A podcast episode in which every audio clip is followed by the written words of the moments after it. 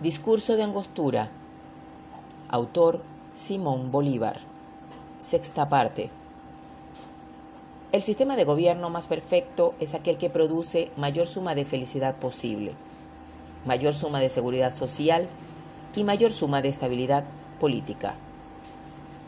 Por las leyes que dictó el primer Congreso, tenemos derecho de esperar que la dicha sea el dote de Venezuela, y por las vuestras, debemos lisonjearnos que la seguridad y la estabilidad eternizarán esta dicha.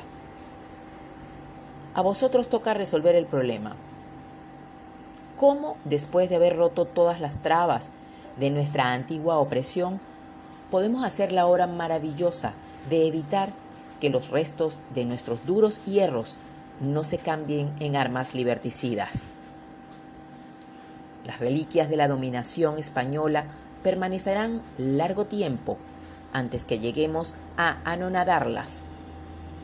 El contagio del despotismo ha impregnado nuestra atmósfera y ni el fuego de la guerra ni el específico de nuestras saludables leyes han purificado el aire que respiramos. Nuestras manos ya están libres y todavía nuestros corazones padecen de las dolencias de la servidumbre. El hombre, al perder la libertad, decía Homero, pierde la mitad de su espíritu. Un gobierno republicano ha sido, es y debe ser el de Venezuela. Sus bases deben ser la soberanía del pueblo, la división de los poderes, la libertad civil, la proscripción de la esclavitud, la abolición de la monarquía y de los privilegios. Necesitamos de la igualdad para refundir, digámoslo así, en un todo la especie de los hombres, las opiniones políticas y las costumbres públicas. Luego, extendiendo la vista sobre el vasto campo que nos falta por recorrer, fijemos la atención sobre los, peligros que debemos evitar que la historia nos sirva de guía en esta carrera.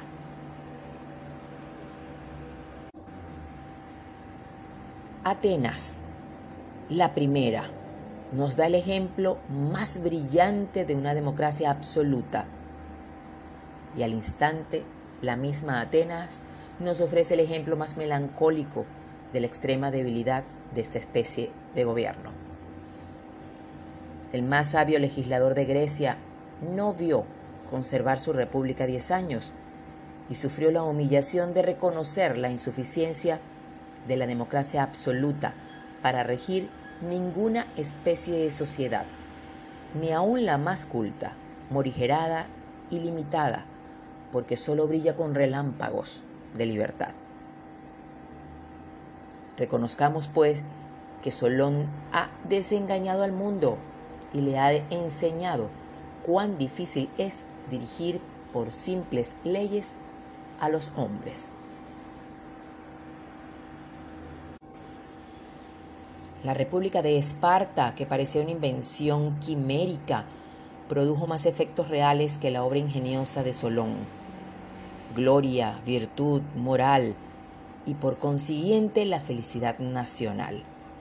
Fue el resultado de la legislación de Licurgo, aunque dos reyes en un estado son dos monstruos para devorarlo, Esparta poco tuvo que sentir de su doble trono, en tanto que Atenas se prometía la suerte más espléndida con una soberanía absoluta, libre elección de magistrados frecuentemente renovados, leyes suaves, sabias y políticas.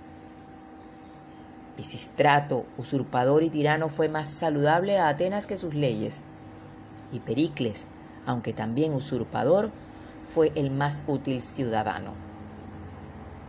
La República de Tebas no tuvo más vida que la de Pelópidas y Epaminondas, porque a veces son los hombres, no los principios, los que forman los gobiernos.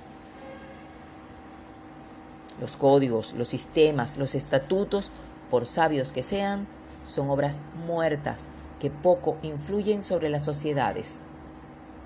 Hombres virtuosos, hombres patriotas, hombres ilustrados constituyen las repúblicas.